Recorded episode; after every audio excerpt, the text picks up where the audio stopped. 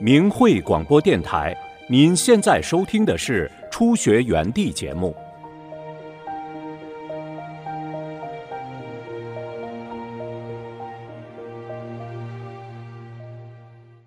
请听明慧交流文章，题目是《八旬老年大法弟子，我驾神车救人急》，作者大陆大法弟子。文章发表于明慧网，二零二零年七月二十二日。我在患胃癌绝望时，幸运地走入大法修炼的。大法的超常是用科学也解释不了，邪党的无神论灌输，使人根本理解不了这超常的大法。第一部分，夫妻修炼大法，身心受益。那时家里有辆自行车已经不错了，可是病了不能骑，静静地停放在走廊里。得法后，正像师傅在转法轮中说的：“可是你会觉得一身轻，走路生风。过去走几步就累，现在走多远都觉得很轻松。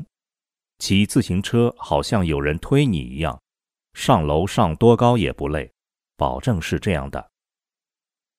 在大法沐浴下，通过修炼和练功，我逐渐向年轻人方向变，脸上皱纹减少了，体重增加了，力气足了，病态消失了。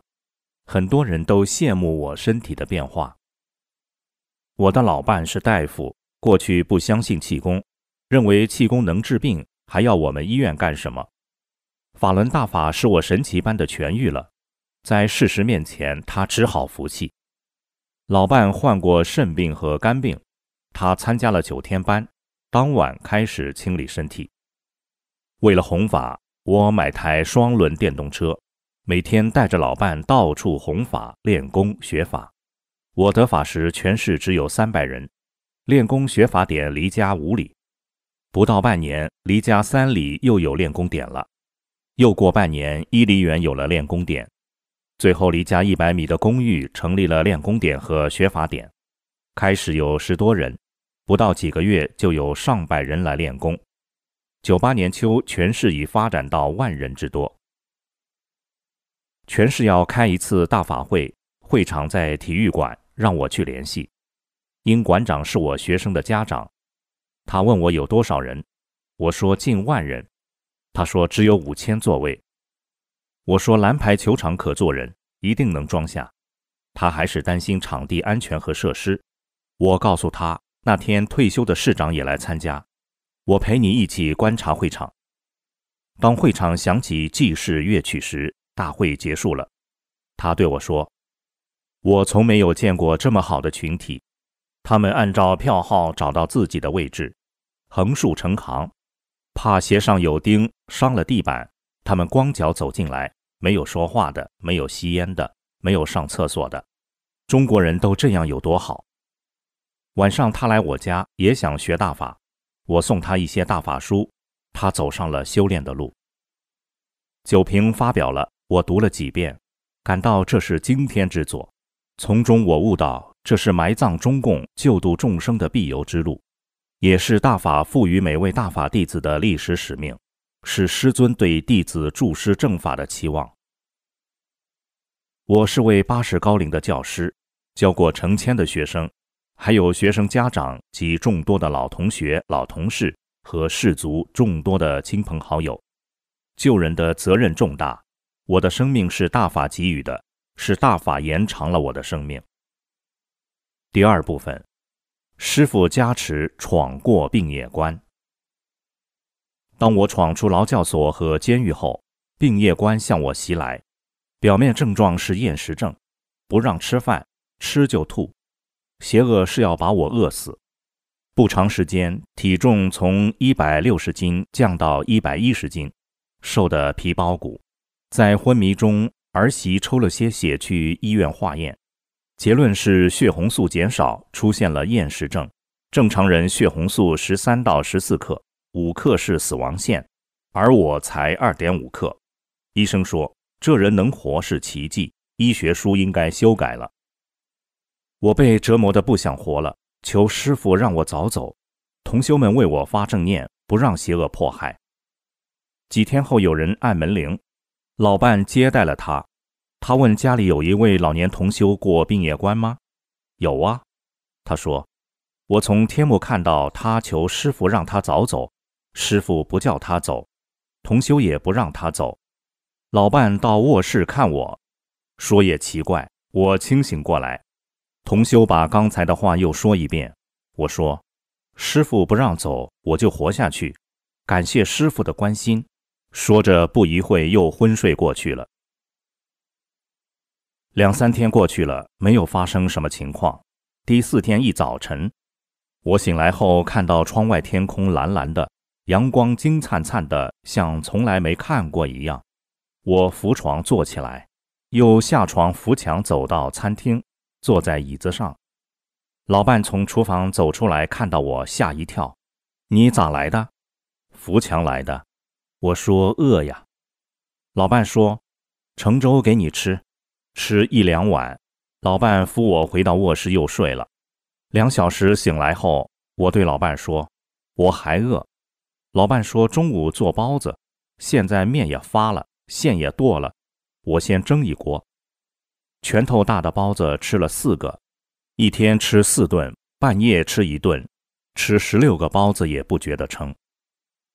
几个月一直这样吃下去，当体重达到一百六十多斤，突然停止，一切恢复正常。每天三顿饭，饭量不多了。这一场生死关过去了，不但身体没受到什么影响，反而正如师傅在转法轮中讲的，性命双修的功法，从外观上给人感觉很年轻，看上去这个人和实际年龄相差很大。病业关后，我皮肤变得细嫩，七八十岁的老人没有皱纹。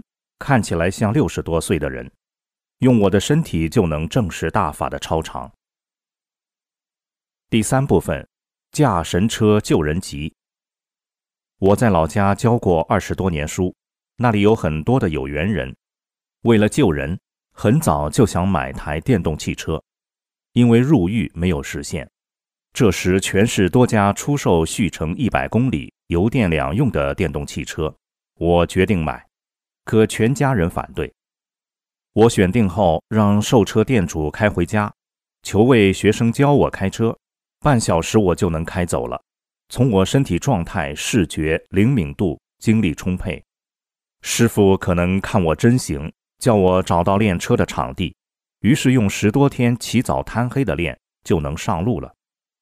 买车就是为了救老家的人。回老家有四条路可走，最近的一百二十五里。每次得走两百里的路，因为找人需要东走西串，从早上一直到晚上才到老家。开始往返两天能救四十多人，逐渐增多到六十多，现在能打八十多人。两年我们救了两千多人。老伴和我一起去，配合得很好。男的我多讲，女的他多讲。现在世人都在清醒。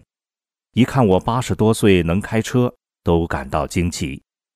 回老家的四条路覆盖了我整个要救的有缘人。在这三年多时间里，我们采取多种方法救人，每次都经过精心安排，一路要救的人发正念求师傅，其实是师傅在做。我们利用亲属、老同学、老同事、关系好的学生。家里办喜事，邀请我们或我们听到信息就去，先把办喜事家里人讲清真相，然后来到席间一桌一桌的讲。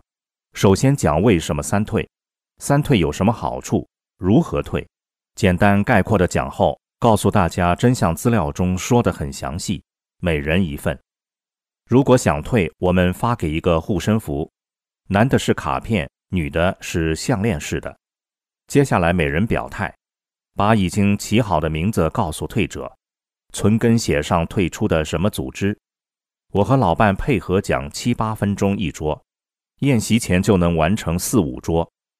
宴席后，有人看到有人带上护身符，就找我们也要三退，效果很好。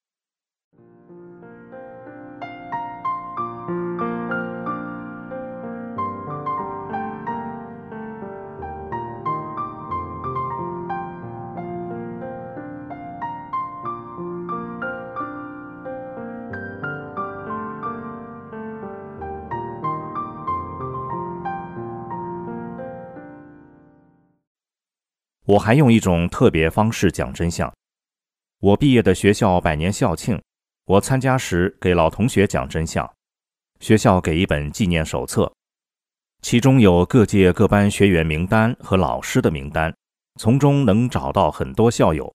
把我上三届、下七届名单汇集成册，再加上封皮，封皮印有学校新貌的图片，并写了喜讯：凡就读者都是学院荣誉学员，并可办荣誉证书。这份档案会带给您美好的回忆，请珍惜。发放时很受欢迎，都说我做了积德之事，使他们回忆起年轻时代学习生活的美好。但这些人年龄都在七八十岁，是讲真相最难讲的人群，受三论毒害最深。用我亲身经历和我比他们显得年轻二十年的体态，八十多岁能开车。在事实面前都很服气。我给校友讲真相时，老伴就给家里人讲，全家都得救了。我们在农闲时多安排回老家，这时沿途小商店都设有麻将馆，聚集的人很多，多的有几十人。和他们讲真相，这些人很朴实，很容易得救。我们还利用沿途小集镇讲真相，每当吉日，赶集的人很多。到地摊上去讲，胡同里讲，店铺里去讲，方式灵活多样，只要正念足，求师傅安排。我的电动汽车是辆神车，说它神也真有点神。一次，一个村里修路已接近尾声，在坝口处用土拦的坝还没铲除，有七八辆车停在路边。如果绕行，要多走二三十里路。我让老伴看看情况。这时，一辆汽车开上去，到跟前一看，转弯就开回来了。我开车到路障处一看，土坝有四十公分左右高，对我的车过去是有一定难度。我决心试试。车倒退了几米，我默默地求师傅帮忙。我发动起油门，踩油门到底，车顺势腾空而起，平稳地落在路上。我说：“谢谢师傅。”老伴跳过土坝，喊着：“法轮大法好！”我们开车走了，没有耽误救人时间，使我坚信我的电动车是辆神车。第四部分，可贵的众生，在注释救人的经历中，有过艰辛，也有使人感动和激励的事情，说说与大家分享。我有位亲戚在县委任过组织部长。还任过人大主任，退休后我送给他《转法轮》，他看过后说：“这书太好了。”他把书拿老干部活动室让其他老干部们看。酒瓶发表后，我送老人一本，他看后说：“这本书是要共产党命的利剑，分量很重。”他过去手下的一位科长问他看到酒瓶了吗？老人说：“听说过，但没看到。”因为科长的哥哥一位在省委，一位在中央工作，老人有些顾虑，没传给他。我说下次来，我去把书贴到他家门上。老人说这很好。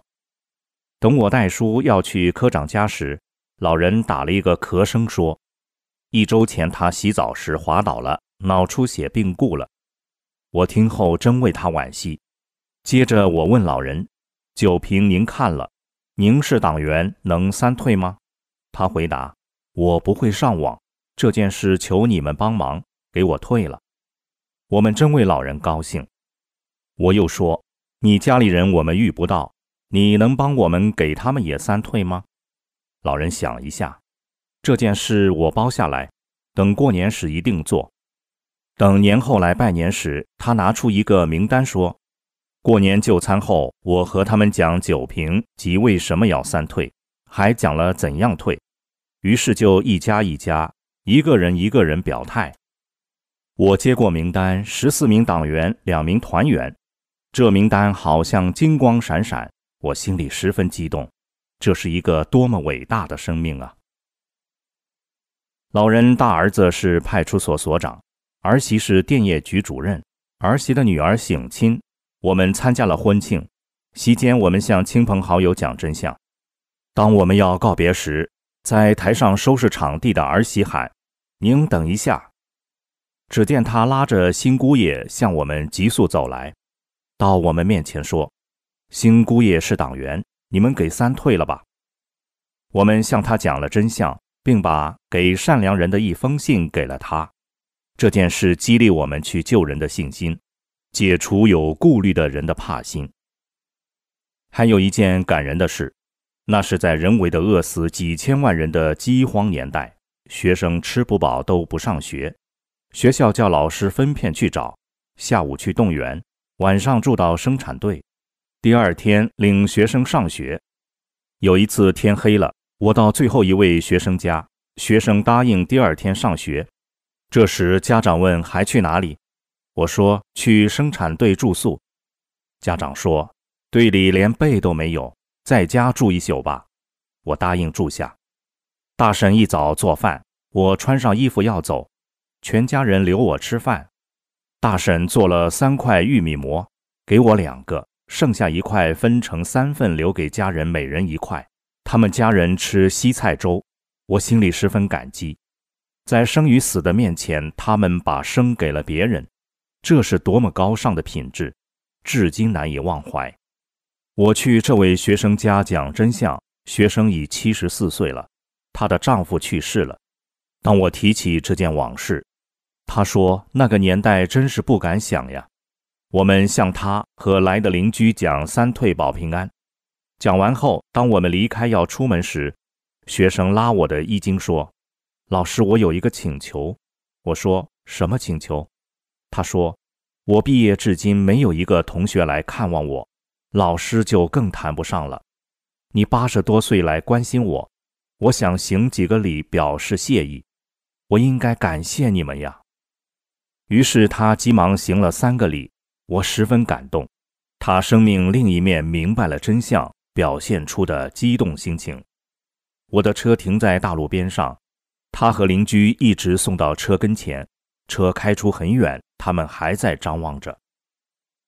今年疫情爆发后，小区封闭了，我们就打电话讲真相。随着网上的疫情资讯不断增多，我做成小册子，从小区门溜出去到附近去发放。后来车辆允许出入了，我开车去更远地方发放。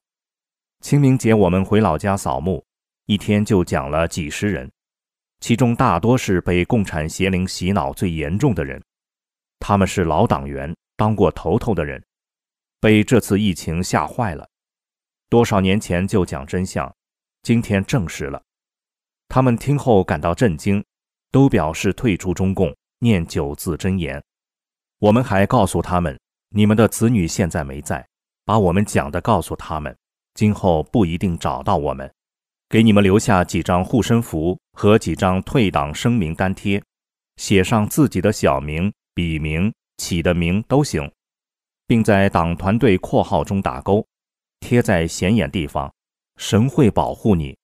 他们都说这办法真好，一定照办。师尊在经文理性中说：“真正的大法弟子都是有能量的。”本身就是除业除君者，是幕后救度的使者，救人讲真相中都会理智的做。我们绝不辜负师尊的期望，在凶猛大义中走好最后的路。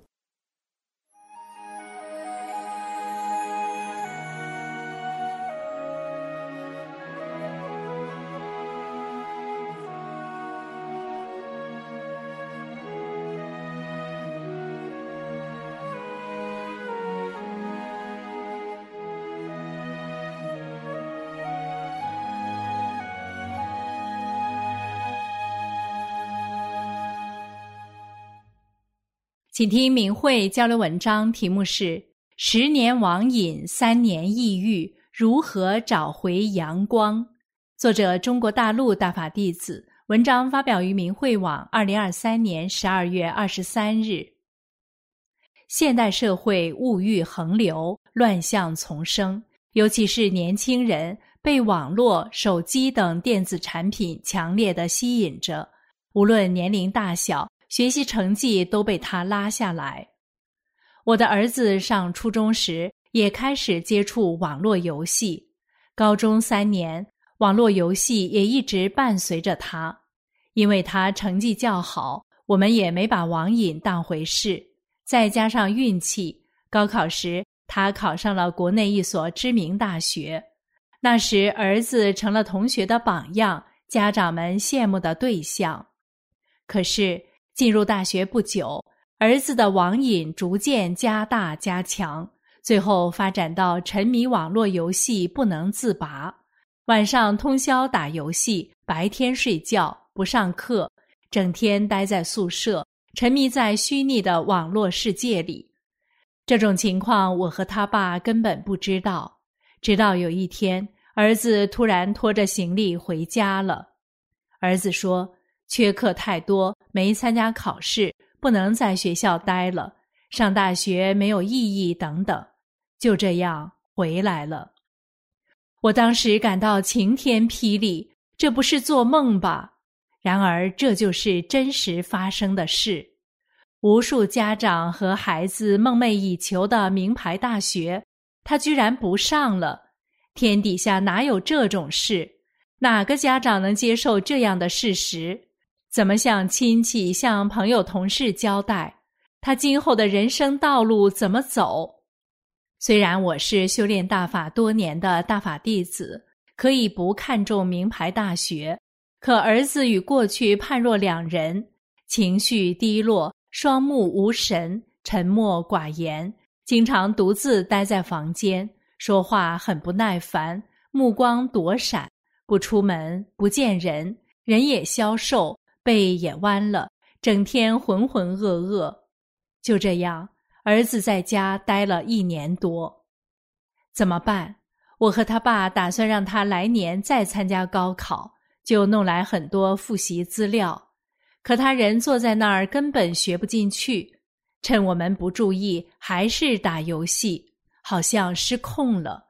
他自己也知道这样对不起父母，内心有负罪感。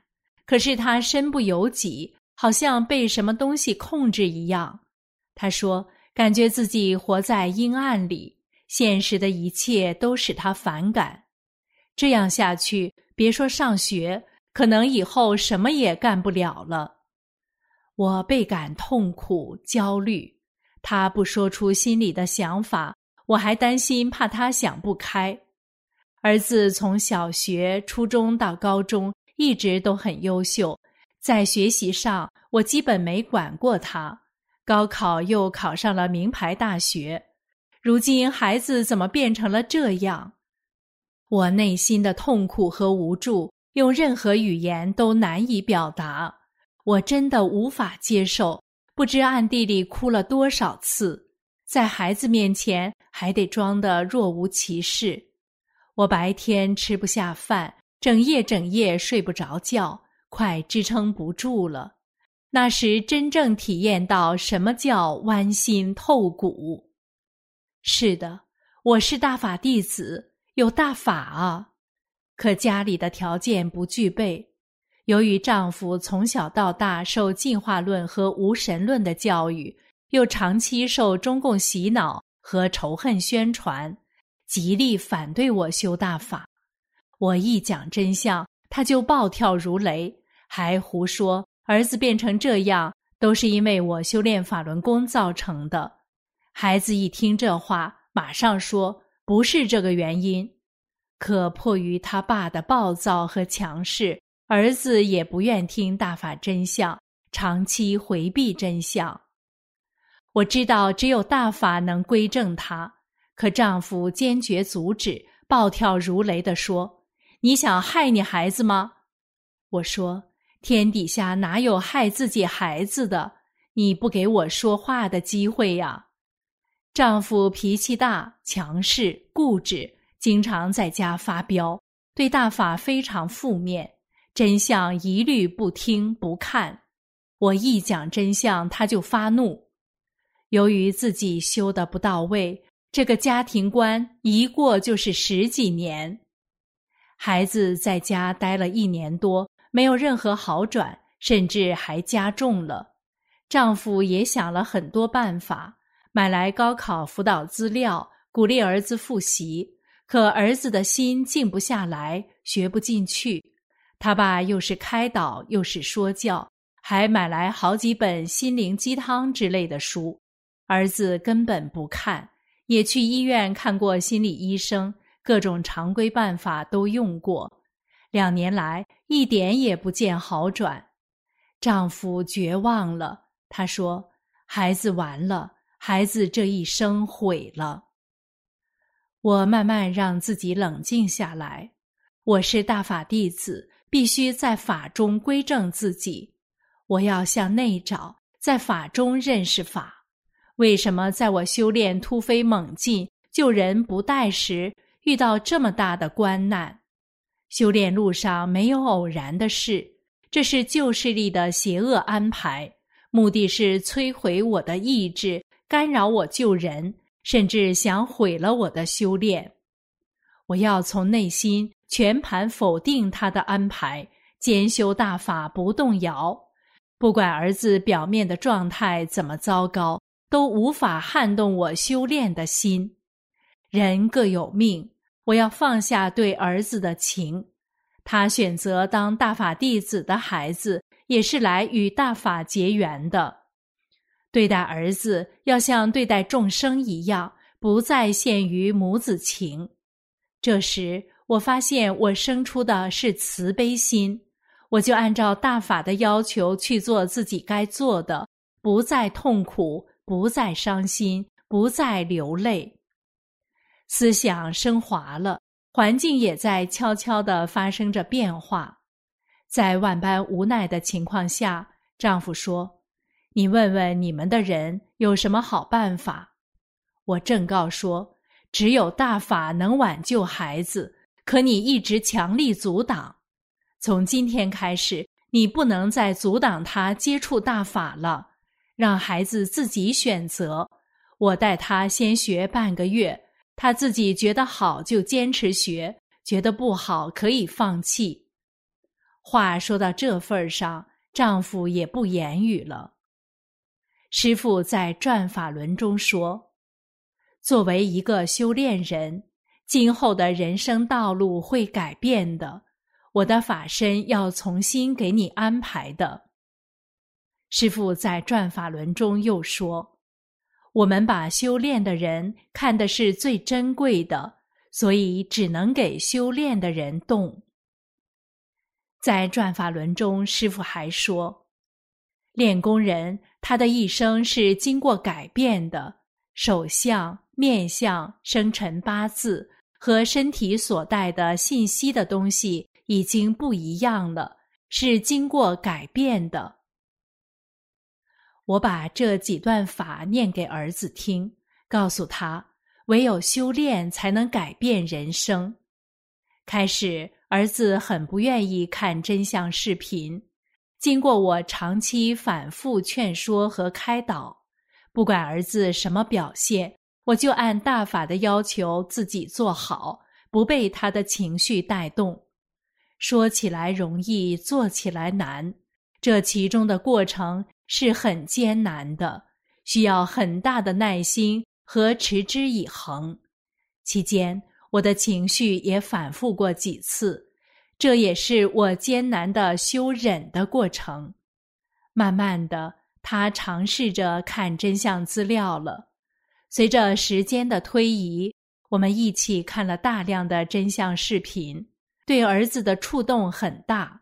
他说：“大法弟子被迫害的如此严重，应该叫人们知道。”同时，我教他练功，这个过程也是非常艰难的。他开始很抵触，学的时候还很不情愿。练抱轮时，他感到自己左臂血液不流畅，因为他在高中时左肩就疼。通过练功，他感受到了身体的变化。我要求他每天早六点晨练半小时抱轮，他很快学会了双盘，逐渐打坐二十多分钟。我们白天在读一讲法，学法练功的第六天，我无意中发现儿子的背直了，这是多年来都难以纠正的。现在身体挺拔了，儿子肩不痛了，人变得平和，眼睛也明亮了。几个月内，体重增加了三十多斤。渐渐的，他能静下心复习功课，和爸妈沟通也多了，有笑容了。儿子彻底摆脱了困惑他多年的网瘾和抑郁症，整个人变得阳光了。我知道这是慈悲伟大的师尊拿掉了他身上不好的东西。而师尊为此又要承受多少呢？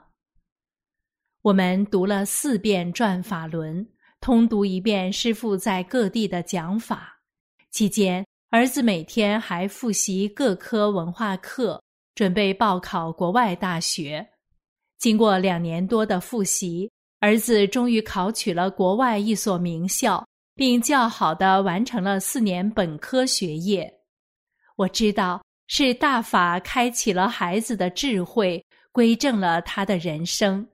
更可喜的是，孩子知道今后如何做人了，知道了自己以前傲慢自大、自私狭隘，现在他变得谦虚、豁达、包容、有责任心。十年网瘾，三年抑郁，用尽各种办法都无济于事。而修炼大法，却使得网瘾和抑郁彻底根除。我知道这一切的一切都离不开师尊的慈悲保护，这是大法的无边法力，是大法的威德所致。